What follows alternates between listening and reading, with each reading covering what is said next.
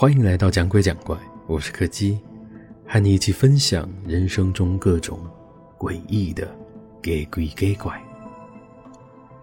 今天要讲的是一个和榕树有关的故事。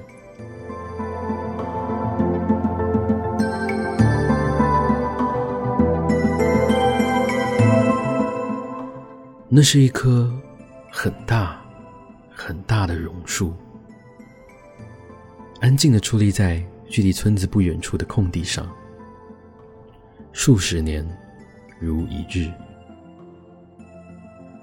在我们这个偏远山区的小乡村里，一直以来都流传着许多关于那棵树的传说，但是大部分听起来都像是刻意加油添醋、穿凿附会的谣言。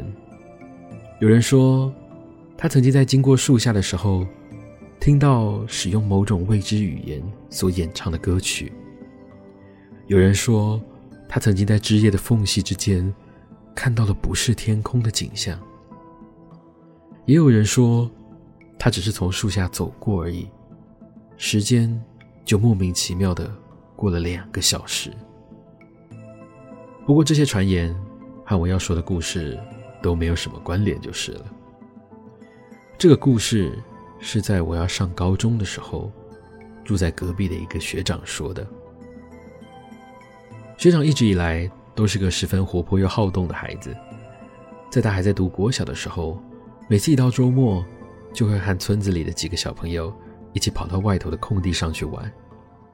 有人带球来的时候，就打个躲避球；人太多的时候，就玩个红绿灯之类的游戏。常常大半天就这样迅速的过去了。他还记得那一天，除了几个熟面孔之外，还非常难得的看到里长那个已经上了国中的儿子，带着他的妹妹一起来玩。他说家里临时有亲戚来访，好像是有什么重要的事情要谈，所以就把他们赶出来了。看到现场聚集了那么多人，有人就提议说，不然干脆大家来玩鬼抓人好了，人数这么多，玩起来应该还蛮刺激的。刚开始的时候，可能是因为年纪有些差距的关系，李长的儿子一开始只是在树下安静的看着。但是就在他妹妹三番两次的去催他之后，他终于也忍不住和大家一起玩了起来。不知道玩过了几轮，随着时间逐渐靠近中午，一群人开始慢慢转移阵地，躲避到了树荫下休息。只不过当时大家都还年轻，正值体力旺盛的时期。几场鬼抓人，自然是消耗不了多少的。这时候，不知道是谁，突然就提议说：“干脆来比赛爬树好了。”话都还没说完，几个小男生就已经迫不及待地冲到树前，手脚并用的开始努力往上爬。虽然说这棵树的体积大归大，但实际上适合落脚的点其实并不多。更不用说要以小朋友的体型去攀爬了。大部分的人都只爬了几公分就滑了下来，只有少数的人可以勉强坐在稍微高一点的枝干上。唯独里长的儿子例外，他的动作出奇的灵敏，还不到几分钟的时间，他就已经爬到了几公尺的高度，整个身影几乎要埋没在了榕树的枝叶里。原先大家都还在赞叹他的技术。想说哇，国中生果然就是不一样。然而，过了很久很久，他却一直都没有下来。这时，大家才感觉到事情有点不太对劲。大部分的人开始朝村子里跑去，有些人是直接跑回了自己家里，剩下比较有责任感的，则是冲到了里长家里去求助。然而，他们才刚带着其他大人赶到现场，里长的儿子就在所有人的面前直接摔落到了地面上，当场死亡。从此之后，虽然大人们没有特别禁止大家继续去空地上玩，但他们在榕树的周边设置了非常高的围栏，以免再有调皮的小孩爬上去出什么意外。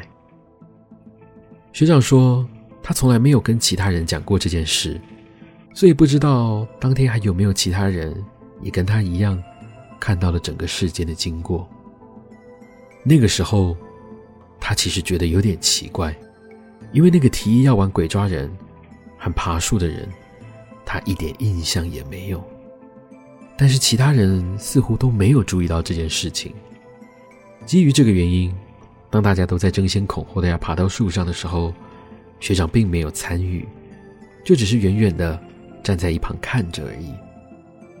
然而，就在里长的儿子靠近那棵树的时候，他亲眼看见了有一只黑色的爪子，就突然间从枝叶中窜了出来，一把抓住了他的脸，并且非常快速的把他扯到了树上。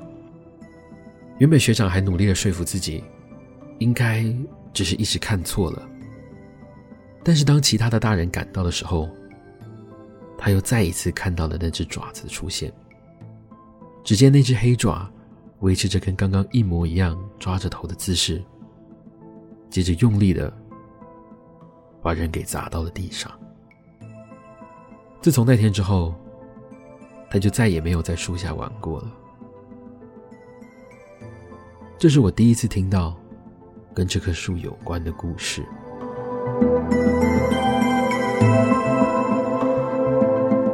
今天的故事就到这里告一个段落了。如果喜欢我们的节目，别忘了收听每周四的更新。我是柯基，我们下次见。